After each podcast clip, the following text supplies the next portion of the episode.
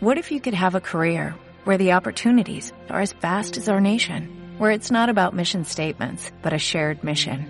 At U.S. Customs and Border Protection, we go beyond to protect more than borders, from ship to shore, air to ground, cities to local communities. CBP agents and officers are keeping people safe. Join U.S. Customs and Border Protection and go beyond for something far greater than yourself. Learn more at cbp.gov/careers. Eh, bueno, eh, muy buenos días a todos. Eh, el día de hoy es nuestro último día de conferencias de la novena Feria de Ciencia y Cultura UACCEA. Eh, bienvenidos a todos. El día de hoy comenzamos con el maestro Marco Alan Valdivia García. Él es divulgador de la ciencia en This Charming Quark y tiene un currículum muy interesante. se los voy a presentar un poquito. el maestro Marco Alan es originario de Michoacán es ingeniero físico egresado de la División de Ciencias e Ingenierías de la Universidad de Guanajuato, Campus León. Eh, realizó sus estudios de maestría en Europa, específicamente en la Organización para la Investigación Nuclear por parte de la colaboración CERN con ACID. Eh, durante su maestría fue miembro del grupo de diseño de del colisionador circular del futuro, FCC, y actualmente se encuentra haciendo sus estudios de doctorado en CERN con proyectos como la monocromatización, inteligencia artificial e ingeniería en el área de simulación y diseño de los diferentes aspectos de los aceleradores lineales y circulares. Y por último, pero no menos importante, como ya mencioné, Marco trabaja en la divulgación de la ciencia en Distributed Park, donde la ciencia y tecnología son comunicadas a través de YouTube, Facebook y Spotify. Bienvenido. Muchísimas gracias por la invitación. Una disculpa por los problemas técnicos, pero ya estamos aquí listos para la sesión. Eh, no sé cómo eh, gustaría que tuviéramos la dinámica. Eh, si usted responde las preguntas que le mandé o le vamos preguntando una por una. Sí, eh, por mí está bien ambas. Aquí tengo la lista. Si quieren podemos este, proceder. Eh, les comentaba que me parecía más interesante justamente tener como por adelantado las preguntas porque de pronto uno no puede anticipar como que todos los temas que a la audiencia le pudieran resultar de interés. Y eh, como ya lo mencionaste, y para la gente que nos escucha, eh, sugerí ¿no? que por adelantado se hiciera algún tipo de encuesta para saber cuáles eran las preguntas que tuvieran de interés, pero igual eh, seguramente saldrán más que no se tenían contempladas y si hay tiempo y la dinámica lo permite, pues con gusto las vamos atendiendo. ¿no? Eh, primero, mm, lo que noté es que en general eh, las preguntas orbitan alrededor del, del tema de la ingeniería, ingeniería física, el CERN y la nanotecnología, cosa que pues de acuerdo a los intereses de la audiencia era algo de esperarse y podemos comenzar, por ejemplo, con la primera. Menciona, ¿has sentido que tu preparación como ingeniero físico le ha favorecido para desempeñarte en el CERN? Eh, la respuesta concreta, rápida sería que sí, pero vamos a elaborarlo un poquito más, ¿no? Para empezar, eh, quisiera destacar un poco la diferencia y las similitudes también entre los profesionales de la física y de la ingeniería física. Concretamente, la ingeniería física está pensada para hacer el puente entre la física y el resto de ingenierías que tienen alguna especialidad, por lo que operar de manera inter, multi y es parte de la formación de un profesional en este tipo de áreas. Lo otro es de que al tener, digamos, como sus campos de aplicación, las matemáticas, la física, la programación, la economía y la electrónica, particularmente en el CERN, eh, es esencialmente útil dependiendo de cuál de las tres áreas que en este momento o a continuación voy a describir, eh, en particular a la que yo me he eh, dedicado, en la que me he especializado, que es en la física de aceleradores de partículas. La parte tanto de la electrónica como la de programación es especialmente utilizada, ¿no? Ahora, ¿cuáles son estas tres áreas de las que estoy hablando y que en particular la física de aceleradores de partículas es una de ellas? Bueno, eh, quizá la que pueda resultar más conocida para personas que estén fuera incluso del CERN es la solamente llamada física de partículas que podríamos agregarle, agregarle el adjetivo de física teórica de partículas. Si nos concentramos como el sistema de estudio, las colisiones en sí, en, vaya, pues un colisionador, eh, estos profesionales son los que se encargan de analizar lo que sucede en la colisión. Todo lo que sucede posterior a la colisión es del ámbito de la física de detectores de partículas y hay profesionales que se encargan de hacer los diseños, la operación el mantenimiento de este tipo de dispositivos. Y todo lo que sucede previo a la colisión es lo que es parte de la física de aceleradores de partículas. En realidad, cuando una persona se dedica a una de estas tres o algún, mm, alguna profesión colorar, eh, digamos, paralela a lo que podría ya haber descrito, eh, mm, en realidad está dentro del área de la física de altas energías. Ese sería como el campo en general, ¿no? Y no significa que una persona que esté especializada en una de estas tres áreas no tenga nociones o conocimientos sobre el resto de, de los campos. De tal manera que es muy común que las personas por preferencia se especialicen en un campo en particular, pero que tengan nociones eh, tanto teóricas como prácticas sobre el resto de campos y eso lo hace bastante útil. Entonces ya concretamente las personas que se especializan en, en, en ingeniería física, por el tipo de perfil que se tiene desde la universidad, está pensada para que se enfoquen en el desarrollo de ciencia y tecnología que no tiene ya propiamente dicho una industria consolidada. ¿A qué me refiero con esto? Una persona que estudia, no sé, ingeniería eléctrica, ingeniería en computación, ingeniería aeronáutica, de alguna manera el hecho mismo de que exista una carrera con estos nombres presupone la existencia de una industria a la que potencialmente puede ingresar y desenvolverse profesionalmente. Pero en el caso de la ingeniería física, contempla, digamos, la ciencia y la tecnología que tiene el potencial de en un futuro a mediano o largo plazo convertirse propiamente en su propia eh, profesión, su propia carrera y generar una industria. De tal manera que el concepto clave aquí es algo que se denomina como tecnologías emergentes. Tecnologías emergentes incluye cosas como el tema de los imanes superconductores, el tema de la computación cuántica y por supuesto el tema de los aceleradores de partículas. Entonces, no es que en el presente necesariamente haya una carrera eh, o que no la vaya a ver en el futuro próximo que sea como ingeniero en computación cuántica, ingeniero en superconducción o ingeniero en eh, aceleradores de partículas, pero justamente los ingenieros físicos están especialmente pensados para estar en esta transición entre las necesidades del presente de consolidar las tecnologías emergentes y el futuro hacia donde se estará construyendo como una posible industria. Entonces, eh, justamente no es coincidencia que alguien que se especialice en esta área pues tenga las habilidades tanto teóricas como prácticas para desenvolverse en proyectos como lo son los aceleradores de partículas en el CERN, ¿no? Entonces, espero que con eso hayan salido más dudas que, que, respuestas para pues continuar en realidad. Pero eh, voy con la segunda pregunta y eh, igual voy leyendo aquí el chat en el caso de que hay algún tipo de, oye, pero cuéntame más sobre este aspecto en particular, ¿no?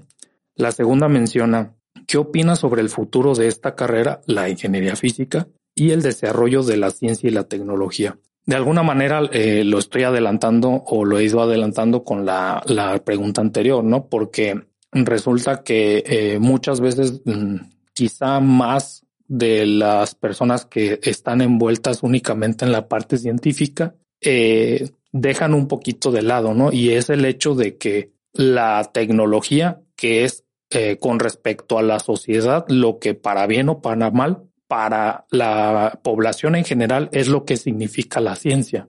O sea, si tienen una noción general como de, bueno, hay que saber cosas, el conocimiento es importante, pero digamos en general, cuando habla sobre la importancia de la ciencia desde el ciudadano común hasta, no sé, incluso la comunidad eh, política o empresarial, para, para estas comunidades la ciencia es en tanto pueda proveerles de tecnología, ¿no? O sea, los dispositivos electrónicos y todas las variedades de tecnologías que hoy en día eh, las identificamos como tales, normalmente sí se tiene asociado que provienen de la ciencia, ¿no? Pero la ciencia no es eh, o no tiene por objetivo la producción de tecnología. En todo caso, pues eso es más de la índole de las ingenierías, ¿no? Aquí, este, a la audiencia a la que estamos hablando, pues habrá de tener claro que el objetivo de la ciencia es la producción del conocimiento científico y que ese es un fin en sí mismo, ¿no? Pero es importante entender que para la mayor, para fuera de las personas de la ciencia, pues esa no es la perspectiva que se suele tener, ¿no? Entonces, eh, el hecho de que nos preguntemos, pues, qué tiene que ver eh, la profesión de ingeniería física eh, o la física, incluyéndola en este caso, hacia el futuro de la ciencia y la tecnología, es precisamente que entendiendo que la ciencia no funciona en una burbuja, a pesar de que en muchas ocasiones eh, la infraestructura esté diseñada de tal forma que sí parezca como tal para enfocarse uno a lo que tiene que hacer en el desarrollo de la ciencia y la tecnología, pues no olvidemos que la ciencia se produce dentro de una sociedad, ¿no? Vaya sorpresa, pero voy a elaborarlo un poquito, ¿no? Lo que quiero decir con esto es que a la hora de que la ciencia intenta operar mm, comúnmente y especialmente en los países en vías de desarrollo, dependen eh, en principal medida de qué tanto se le puede invertir desde el sector público, ¿no? A través de eh, entes como en el caso de México, el Consejo Nacional de Ciencia y Tecnología, ¿no?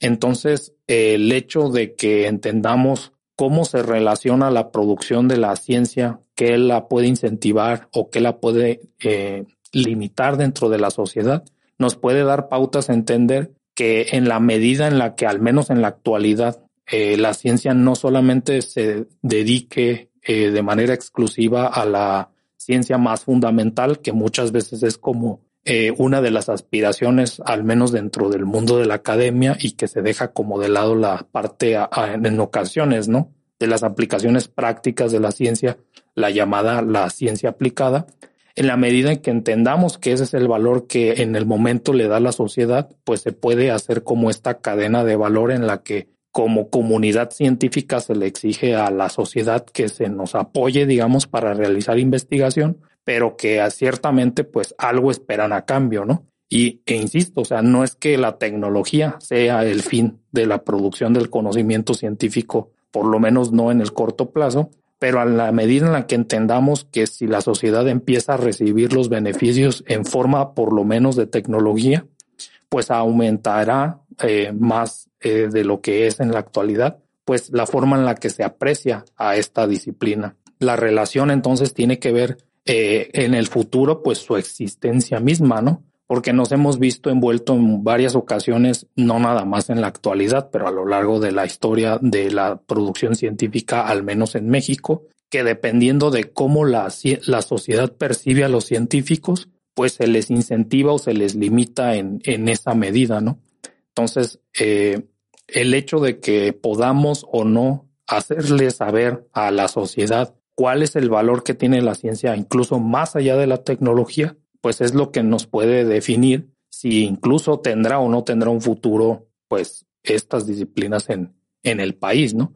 Cosa que aquí es donde entra la importancia, por ejemplo, de la divulgación científica, que no es en sí mismo, pues, ni, ni del campo de la ciencia ni de la tecnología, sino que puede transmitir en el lenguaje de la sociedad de tal manera que sea comprensible a los nichos a los que se esté dirigiendo uno, pues que se comprenda de alguna manera cuáles son los beneficios que se han traído eh, de este tipo de conocimientos, ya sea los más recientes, que suelen ser los que causan, digámoslo así, como mayor entusiasmo, incluso por la comunidad científica misma, pero también cosas eh, bastante elementales, ¿no? cosa que su deficiencia, el hecho de que la, no haya una apropiación social de la ciencia, en casos extremos como pues contingencias sanitarias, pues vemos los eh, problemas que puede ocurrir cuando una sociedad no tiene, digamos, dentro de sus conocimientos el criterio para distinguir lo que tiene un respaldo científico de lo que no. Entonces, pues creo que aquí no tiene tanto eh, sentido de alguna manera, pues estar haciendo tanto énfasis en eso, porque me parece que ya es algo que lo tendríamos interiorizado aquí, pero que quede para la posteridad, pues hacia la audiencia en general, cuál es la relación, ¿no? Entre la ciencia, la tecnología y la divulgación. Bueno, tengo aquí este otra pregunta. Eh, tres, dice, ¿qué consejos nos puedes dar a nosotros como estudiantes para conocer más sobre el área de física de partículas? Bueno, el área de física de partículas tiene ahora sí que la particularidad de que el nivel de por lo menos matemáticas y, eh, esencialmente de física que se requiere, podríamos catalogarlo como avanzado.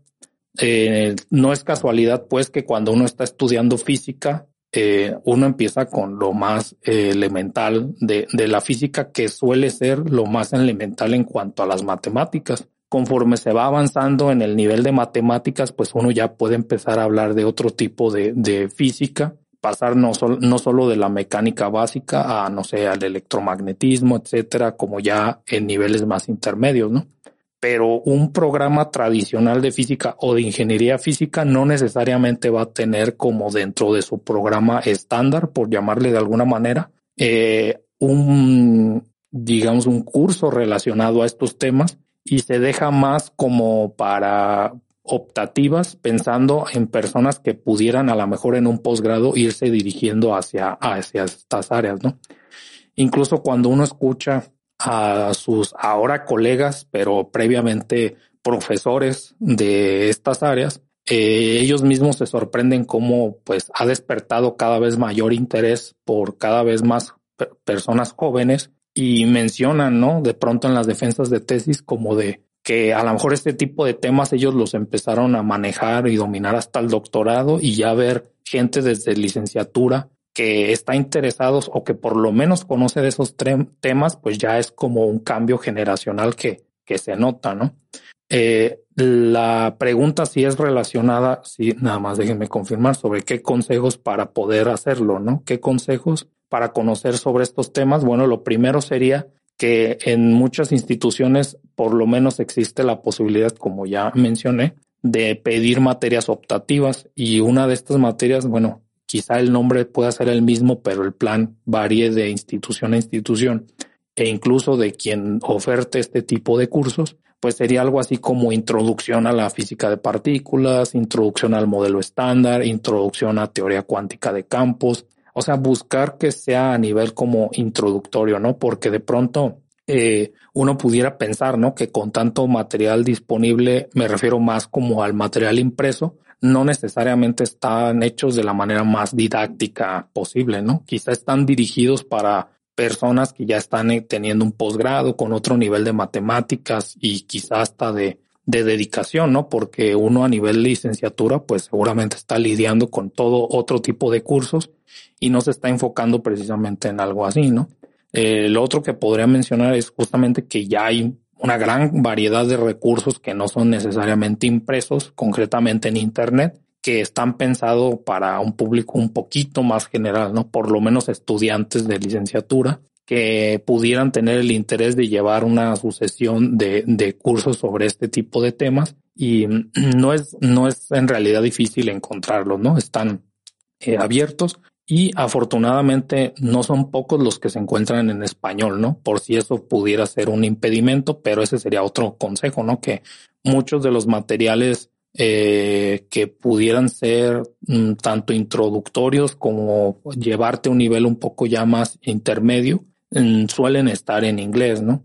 Y si esta barrera es superada, pues instituciones como el mismo CERN tiene eh, a disponibilidad eh, cursos que se han sido grabados en sus auditorios con profesionales de, pues, incluso premios Nobel. O sea, no tengo así como la lista de qué cursos están, pero eh, tengo entendido que varios de estos son abiertos como que al público dentro de, de la librería, ¿no? Como de, del CERN y es también una manera eh, buena de empezar con la excepción, ¿no? De que pues, tiene que tener un cierto manejo de inglés. Y la tercera cosa que podría mencionar como a manera de consejo es de que se haga con eh, un propósito en mente, porque no solo esto, o sea, como muchas otras cosas en la vida, o sea, si de pronto solamente es por una curiosidad, está bien, o sea, se puede hacer, pero sin tener un propósito particular en mente, eh, se vuelve relativamente complicado darle un seguimiento a eso, ¿no? Porque en el momento en el que otros aspectos de la vida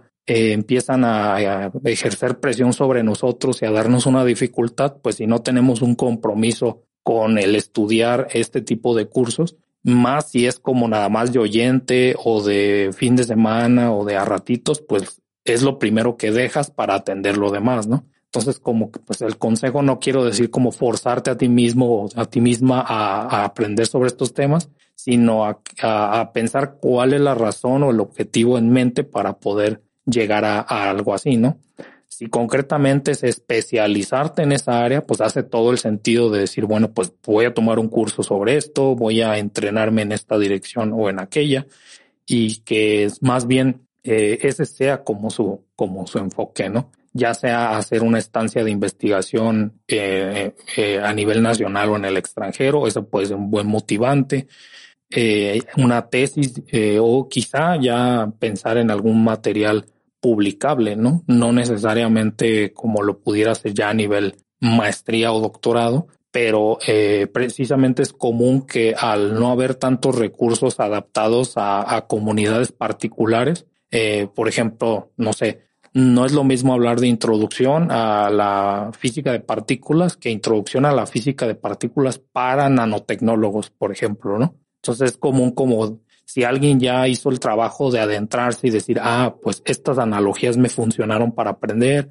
estas, eh, estos recursos fueron los que me sirvieron para poder consolidar mis conocimientos, pues es común que incluso haya personas que hagan su eh, servicio profesional realizando, por ejemplo, notas de cursos introductorios para quienes sigan después de ti, ¿no? Eh, e, ese fue un ejemplo que tomé no por casualidad, porque eh, cuando yo estaba preparándome para, no para física de partículas teóricas, sino para la física de aceleradores de partículas, al no haber ese tipo de recursos, eh, yo, yo hice mi servicio profesional con el, eh, con mi asesor, digamos, para poder realizar unas notas de curso introductorias que están, bueno, quizá no disponibles así nada más buscándola, pero cualquier persona que quiera tener acceso a ellas simplemente me puede contactar y de algo les servirá y si no, pues las vamos pudiendo corregir. Pero la idea fue de que dado que no hay material eh, tan disponible en el orden concreto para que alguien con la realidad de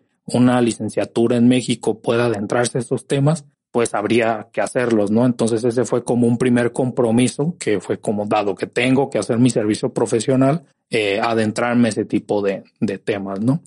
Ahora, este, aquí tenemos una pregunta que vamos a poner intermedia en el chat que dice, este, pregunta Axel, ¿no? Dice, ¿consideras que un posgrado o estudios en matemáticas aplicadas slash puras es necesario para mejorar la abstracción de la física? Bueno, primero dos comentarios, ¿no? no soy fan particular de diferenciar entre física pura y, no sé, físicas impuras o cuál sería la otra categoría, ¿no? Eh, simplemente, mm, bueno, desconozco si hay programas que les llamen así tal cual, ¿no? Físicas puras. Em, a lo que quiero eh, ir con esto es de que supongo que te refieres a, licenciatura en física ah, con respecto a física aplicada. Bueno, genuinamente no, no, no es un término que, que se escuche mucho, eh, al menos en los círculos en los donde estoy, pero este, matemáticas aplicadas o física aplicada, sí, ¿no? Eh, la idea de que sea necesario para mejorar la abstracción de la física, pues no, no creo que llegue a ese nivel de necesidad, pero ayuda, ¿no? Ahora depende también de cuál es tu objetivo, ¿no? O sea, eh, si hay muchos cursos disponibles, particularmente los, los optativos, tampoco, o sea, por algo están ofertados dentro de tu programa, ¿no? Seguramente todos ayudan, pero la pregunta es en qué medida lo hacen y para qué objetivo. O sea, si, si tu plan es tener como, mm, eh, ¿cómo decirlo? Depende completamente de tu orientación, ¿no? Porque normalmente física o matemática aplicada no estaría necesariamente dirigido a la parte de la abstracción de la física, ¿no? Yo asocio más la abstracción de la física justamente en ir a la parte más fundamental de la, de las físicas y de, de las matemáticas, ¿no? Entonces depende en gran medida de qué posgrado quiera realizar uno, para qué objetivo, si la respuesta es sí o no. Ahora, si solamente el objetivo es tener una mejor abstracción de la física, pues un posgrado, o sea, a lo mejor está como hasta de más, ¿no? un posgrado no está pensado para que tengas abstracciones de, de cosas, sino que sea un siguiente paso para realizar una carrera en, en la investigación, por ejemplo, como un una primer área y en un sentido meramente estadístico, o sea, porque la mayoría de las personas eh, que realizan un posgrado por lo menos intentan o tienen pretensiones de realizar una carrera como investigadores, aunque estadísticamente no necesariamente refleje la realidad en el sentido de que eh, muchas veces por estar dentro del mismo círculo de personas con habilidades más o menos similares, o sea, eh, de pronto si estás en el posgrado, todos tendrán una gran habilidad para las matemáticas, para la física, para quizá incluso la programación. Eh, de pronto uno, mm, si solamente se está comparando con estas personas que con respecto al resto de la sociedad están altamente entrenadas para problemas eh, complejos, uno pierde de vista que quizá estas habilidades pueden ser aplicadas a otro tipo de campos, particularmente eh, a lo que quiero decir es que hay vida más allá de la academia, ¿no? O sea, este tipo de habilidades tienen cabida tanto en la industria eh, como en los emprendimientos, como en otro tipo de campos en donde pudieran ser este, aplicados, ¿no? Entonces, quizá no, no respondí tan satisfactoriamente la, la pregunta, pero bueno, hay más preguntas y pueden seguir este, haciendo más, ¿no? Tengo aquí eh, como pregunta cuatro, ¿cómo puedo enfocar el camino de mis estudios en ingeniería física hacia la industria de forma ética. Eh, estaba reflexionando sobre esa pregunta en particular de las todas las que hicieron, porque justamente creo que al estar tan enfocados en la parte formal, si lo queremos decir, este, técnica o abstracta incluso, eh, y al estar tratando con números y lo reducimos a, de esa manera, de pronto olvidamos que, eh, aunque sea de manera indirecta en la mayoría de los casos, al tratarse pues de, física, también tiene que ver con las personas.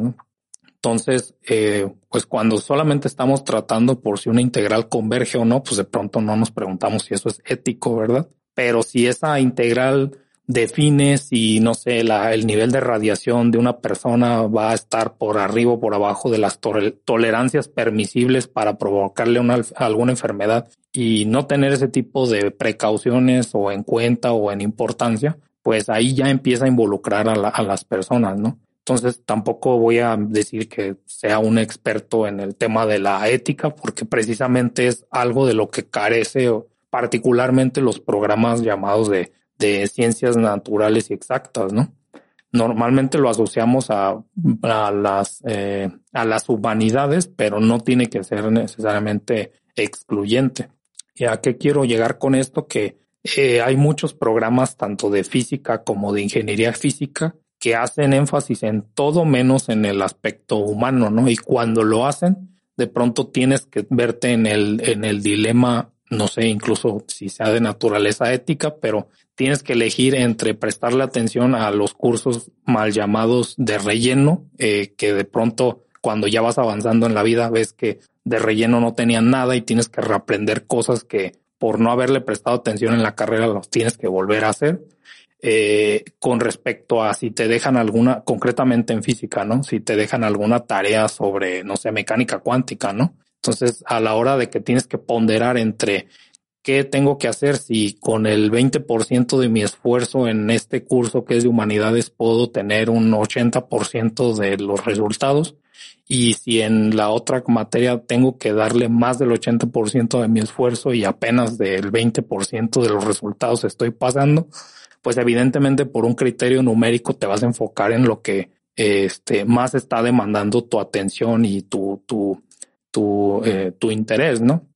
Entonces el, hay un, un problema, digámoslo así, estructural en el sentido de que ah, por más que ponen este tipo de, de cursos que son de una índole más humana, si los queremos describir de esa manera, eh, eh, está estructuralmente diseñado para que de todos modos le prestes atención a todo lo demás, ¿no? O sea, siempre termina estando como en un segundo plano. ¿Cuál es la solución? Pues podemos dejarlo a la reflexión de la audiencia, ¿no? Porque tampoco se trata de, de forzar el interés a las personas sobre estos temas, porque si, de, si esos hubieran sido su interés principal, pues seguramente hubieran estado en otro tipo de profesiones donde el contacto humano y los problemas éticos pues fueran de mucha más importancia, ¿no? Ahora, eh, eso no es necesariamente algo negativo porque es verdad que hay otros campos de la ciencia que, por ejemplo, las ciencias médicas, donde el tema ético es, es elemental, no esencial. Justamente lo estamos viendo en cualquier tipo de contingencia sanitaria donde desafortunadamente se han tenido que llevar a cabo pues ciertas decisiones con estos criterios y la ética ha jugado un papel importante, ¿no? ¿A qué me refiero con quizá afortunadamente no ha sido tan relevante como lo debiera ser dentro de algo tan especializado como la, como la física de partículas? Porque pues quizá eh, si un problema fuera de naturaleza ético y tuvieras que recurrir, por ejemplo, a, en los medios de comunicación, a que los físicos de partículas te expliquen la realidad actual, quizás estaríamos enfrente de un problema eh, muchísimo mayor y, grave con respecto a otro tipo de problemáticas actuales, ¿no? Entonces, creo que eso prendería todas las alarmas, ¿no? El día que aparezcan las noticias un físico de partículas explicando por qué, no sé, el sol ya no va a producir energía, ahí ya estaríamos hablando de muy gravísimos eh, y serios problemas. No digo que los de la actualidad no lo sean, pero quizás se explique en cierta medida eso, ¿no? El hecho de que eh, hay una desconexión, al menos indirecta, entre los problemas del día a día de las, de las personas y los objetos de estudio que normalmente se tratan en este tipo, este tipo de campos. Eh, tenemos aquí varias preguntas, igual si, si se nos está acabando el tiempo o por alguna razón hay que acelerar o saltarnos a, otro tipo de preguntas, pues me lo hacen saber, pero si no, voy, continúo con las que ya teníamos aquí, ¿no? Aquí eh, pregunta cuál es el camino para llegar a trabajar en el CERN y cuáles son las limitaciones eh, que se pueden encontrar, ¿no? también menciona sobre las áreas de trabajo y cómo se involucraría en la gente de nanotecnología. Bueno, aquí hay que aclarar que el, eh, concretamente el, CERN, primero, no es el único laboratorio en el mundo de altas energías, ¿no? De pronto sé que es el de los más o el más popular, pero este estaríamos hablando del KK en Japón, del DESI en Alemania, de Fermilab en Estados Unidos y otra vez, o sea, estoy agarrando como los más populares, ¿no?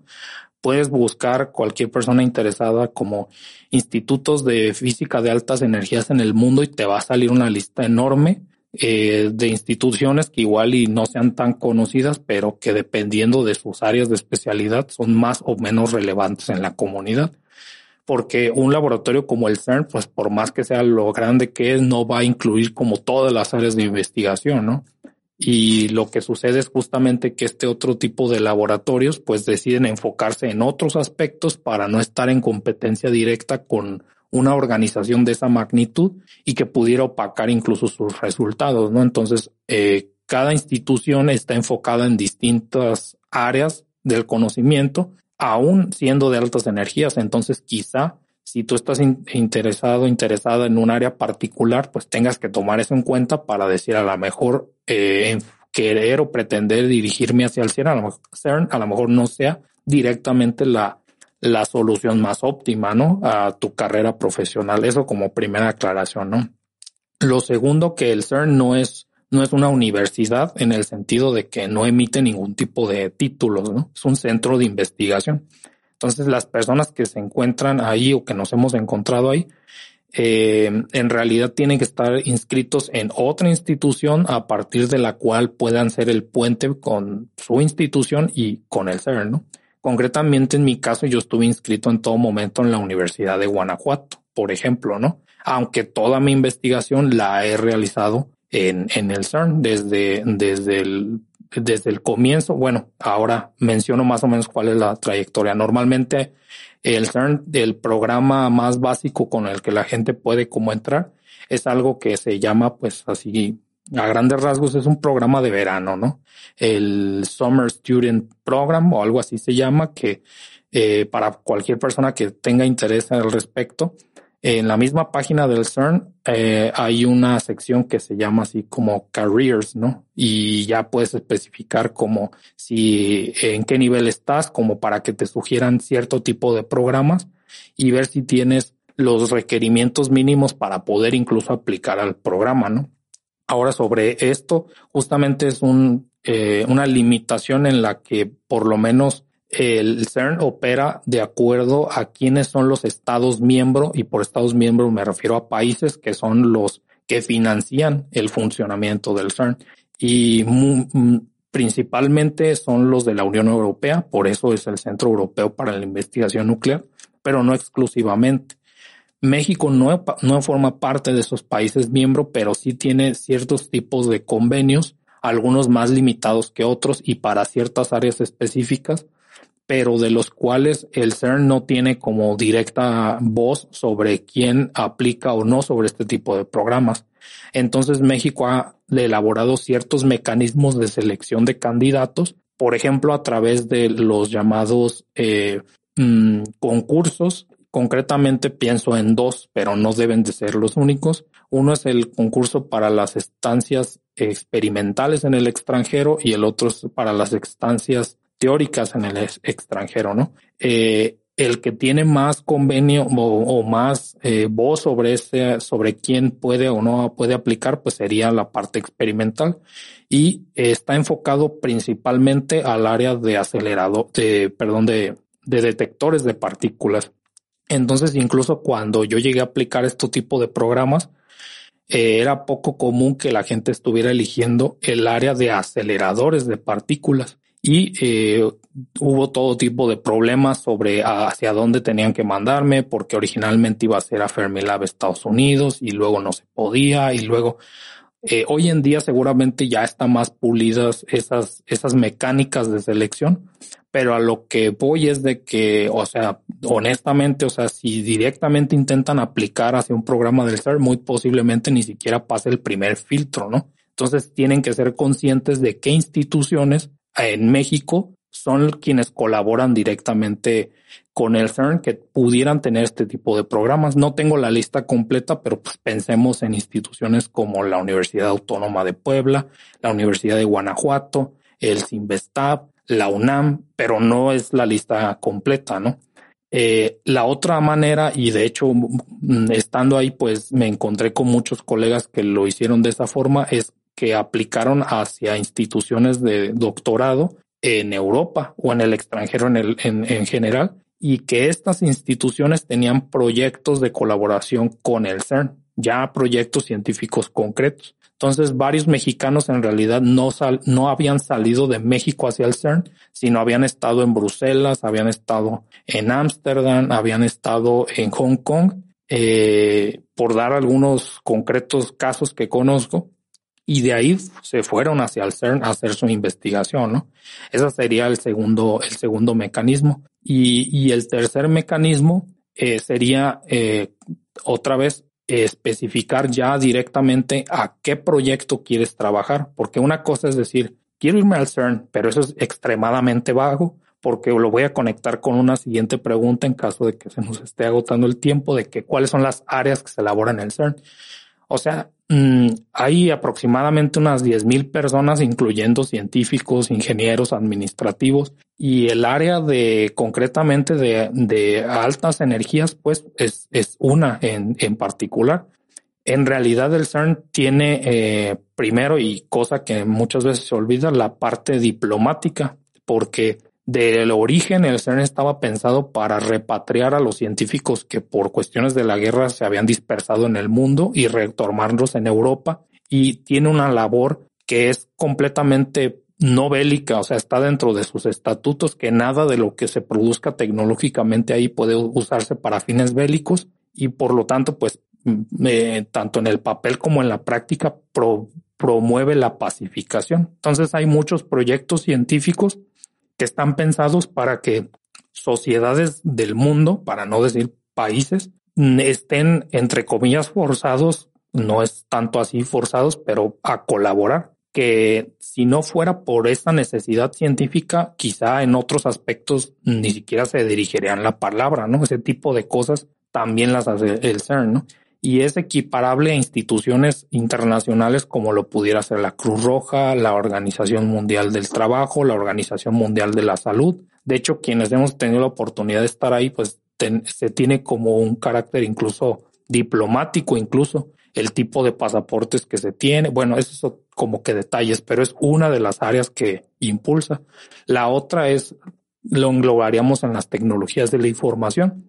Todas las herramientas que se necesitan para los análisis en el CERN, como desarrollar la, la, el supercómputo o el supercómputo de supercomputadoras, que es desarrollar el grid computing, que es, es lo que se tiene ahí, es todo un campo de, de aplicación y de investigación. Y ya el otro sí es justamente su razón de existir, que es el área de, partículas, pero incluso dentro de esto hay gente que trabaja eh, a nivel nuclear, hay gente que trabaja a nivel de iones, hay gente que trabaja a nivel de antimateria, de materia, o sea, hay muchos eh, sub, sub áreas dentro de esto. Entonces, conectándolo con la pregunta anterior, ayuda mucho que en lugar de que simplemente pienses, quiero irme a tal lugar, es decir, no es lo mismo decir quiero irme al CERN a decir, ah, sé que existe este experimento que es la fábrica de antimateria y que los líderes del proyecto son estos, estos y estas personas. Y esta persona es la que se encarga de reclutar doctorantes y ya encontré su correo y voy a hacerle una carta de intención diciéndole por esto y por esto y por esto yo quiero unirme a este proyecto que circunstancialmente está en el CERN, ¿no? Pudiera ser otro, pero se valora mucho que entiendas cuál sería tu posición dentro del proyecto más que un simple deseo de, de irte a pasear a algún lado, ¿no? Porque de pronto así es como lo pudieran interpretar, eh, entendiendo que hay muchísima gente que quiere estar participando en ese tipo de, de proyectos. Entonces, este, originalmente me habían dicho 45 minutos, no sé si ya hablé de más, pero ustedes me dicen, ¿no? Eh, yo creo que podríamos terminar a las 10 en punto. A lo mejor una pregunta más. Ok, sí, eh, continúo con la siguiente a menos que surja otra. Y de todos modos aprovecho este, cualquier persona que nos esté escuchando aquí que tenga otras dudas concretas que no las haya alcanzado a realizar en cualquier momento, pues puede contactarme en prácticamente en todas las redes sociales de This Charming Quark están nuestros datos de contacto, número telefónico, correo, redes sociales. Entonces, este, yo continúo y si hay algo que se queda fuera, no se preocupen, lo podemos responder, ¿no? La siguiente es sobre si ya se unificaron. Imagino que se refiere a las fuerzas fundamentales de la naturaleza, pero no lo especificó. No sé, me imagino que a eso se refería. Y si, si ya se, ya se detectó el bosón de Higgs comprobando que sí existe, o sea, lo está afirmando. La pregunta es qué sigue para esta fascinante partícula. Y bueno, sobre esto sí, yo creo que puedo elaborar un poco más.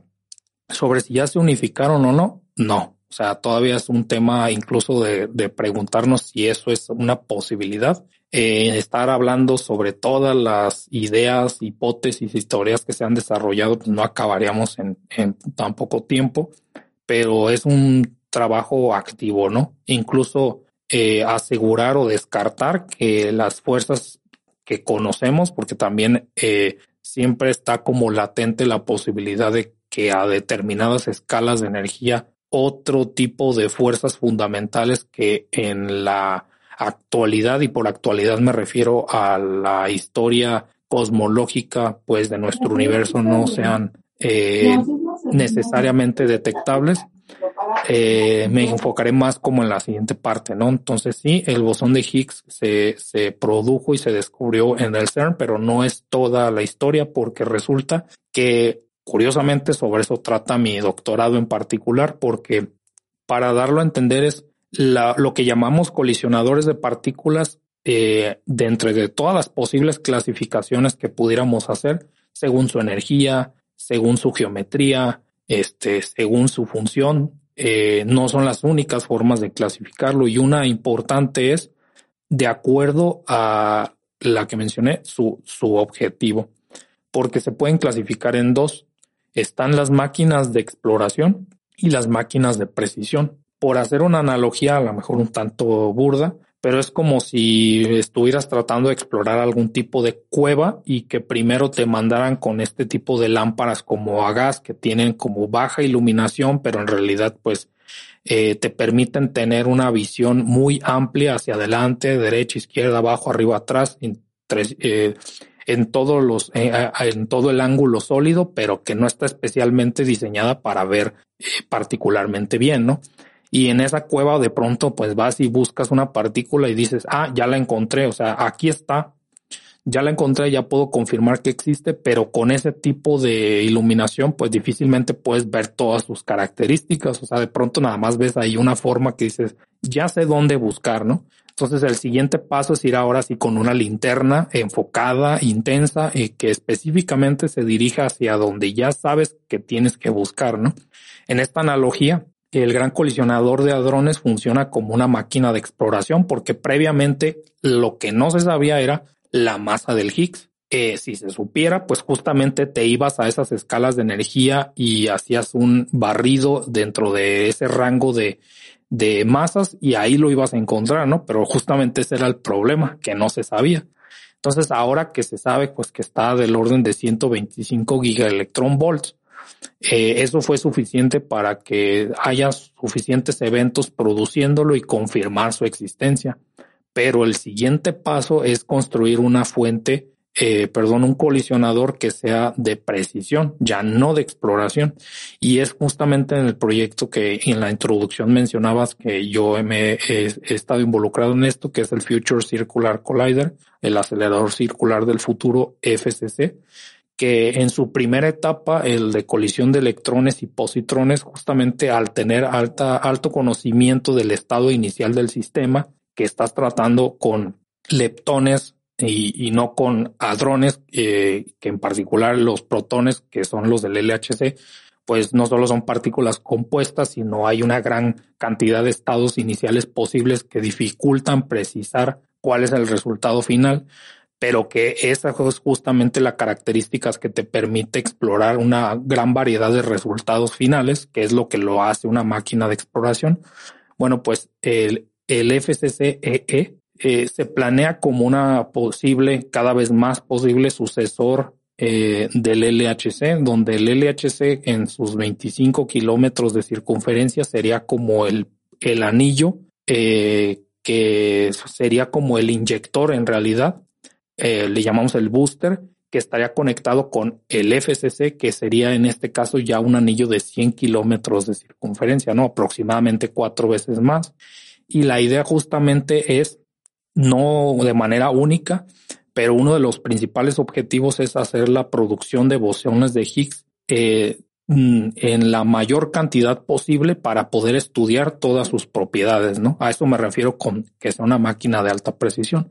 Entonces, mi doctorado consiste justamente en sabiendo que a esas condiciones eh, insólitas en realidad en la que haces de gran intensidad de carga eléctrica eh, al momento de intentar hacerlos chocar, independientemente de que se logre o no una colisión, uno de los haces de partículas con respecto al otro haz de partículas, lo que está viendo es una enorme cantidad de carga eléctrica moviéndose, o sea, una corriente eléctrica, o sea, un campo magnético. Y si el otro haz lo que está viendo es un inmenso campo magnético, pues al momento de intentar colisionar, se logre o no, va a suceder una deflexión por esta interacción. Y al suceder esta deflexión, al sabiendo que las partículas con carga eléctrica al acelerarse emiten radiación, en general, o sea, el LHC tiene este tipo de mecanismo, pero en su gran circunferencia se minimiza. Esa es la razón por la que se intentan hacer, de hecho, cada vez más grandes para minimizar la aceleración que se somete, a la que se someten las partículas por estar en una trayectoria aproximadamente circular y que en general a eso se le llama luz sincrotrón, que conectaré con la parte de nanotecnología en la final, la parte final de mi respuesta. En el caso de un acelerador, un colisionador, esa energía es no deseada porque es energía que pierdes y que no aprovechas en la colisión. Bueno, a esta energía en estas condiciones cuando es a la, la que se produce por la interacción entre los haces de partículas, se le conoce como radiación Beamstrahlung. Y cuando sucede la radiación Beamstrahlung, eh, la geometría estable de los haces se modifica por esta pérdida de energía.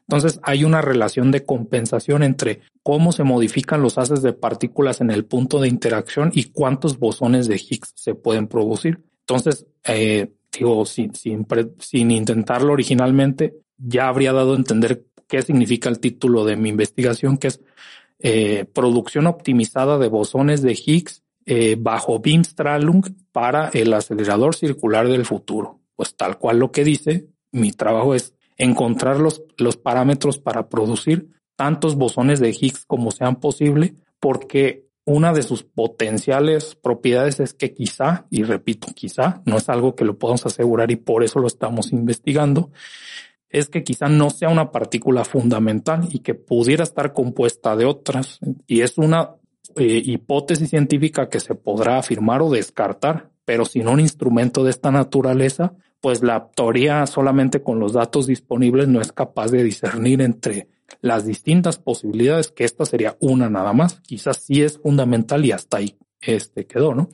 Entonces termino, porque ya son las 10, mencionando lo de la nanotecnología, porque justamente cuando se dieron cuenta la, gente de aceleradores de partículas que esta radiación sincrotrón eh, se podía a propósito producir, pues es lo que dio al paso a las fuentes de luz sincrotrón, que es un nombre técnico para algo que a lo mejor si a la gente del público le pudiéramos poner otro nombre, quizá tendría una noción de su funcionamiento, porque así como un microscopio es un dispositivo que te permite entender la naturaleza a escala de micras, una fuente de luz sincrotrón, obviamente hay más funciones de las que voy a tratar de describir, pero bien podríamos llamarle un nanoscopio.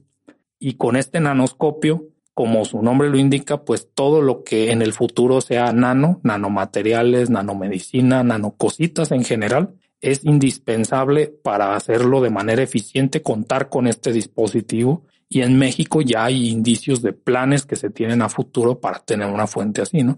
Yo vería más ahí la conexión entre la nanotecnología y los aceleradores, no tanto en nanotecnología aplicada a los aceleradores, sino aceleradores aplicados a la tecnología, que se utilice como un instrumento de exploración y de desarrollo científico y tecnológico. Entonces, espero que haya podido responder esa pregunta. Muchas gracias. Eh, creo que es temas bastante interesantes. Es una plática muy enriquecedora para nosotros como ingenieros físicos. Creo que podríamos hablar de este tema por mucho, mucho tiempo más, pero lamentablemente ya se nos acabó el tiempo. Eh, le agradecemos mucho su disposición y su, su, su, apoyo con nosotros eh, para esta plática. Eh, si alguien tiene alguna duda, como ya les comenté, eh, tiene su página de Facebook de This Charming Quark. Ahí pueden encontrar todas su contacto por si tienen preguntas un poco más específicas que no pudimos tratar en esta, en esta plática. Y pues nada, Argenis, no sé, no sé si quieres agregar algo. Claro, muchas gracias, Becky. Eh, pues nuevamente me gustaría agradecer Alan por el apoyo que nos has brindado este, es una charla muy ilustrativa y sé que muchos se quedaron con dudas, así que resolvieron, pues generaron otras, que es el objetivo. Y pues, como nosotros los invitamos a que te sigan a través de tus redes para que puedan resolver esas dudas. Este, This Charming Quark. Y pues nada, es lo, lo único que quería agregar en ese tiempo. Pues, lamentablemente tenemos que terminar esta sesión para pasar a la siguiente. Pero nuevamente, muchas gracias y e igual te haremos llegar un reconocimiento por parte de la facultad este, por tu valiosa participación en la feria pues muchísimas gracias y saben que eh, cuentan con mi apoyo eh, para lo que sigan en el futuro y eh, en lo general para toda la comunidad de ingenieros físicos y, y en lo particular, pues cualquiera de los aquí presentes, si tengan también algún tipo de duda particular, pues tienen, tienen mi contacto y aunque me tarde, pero trataré de apoyarles este, en lo que pueda. Muchísimas gracias por la invitación.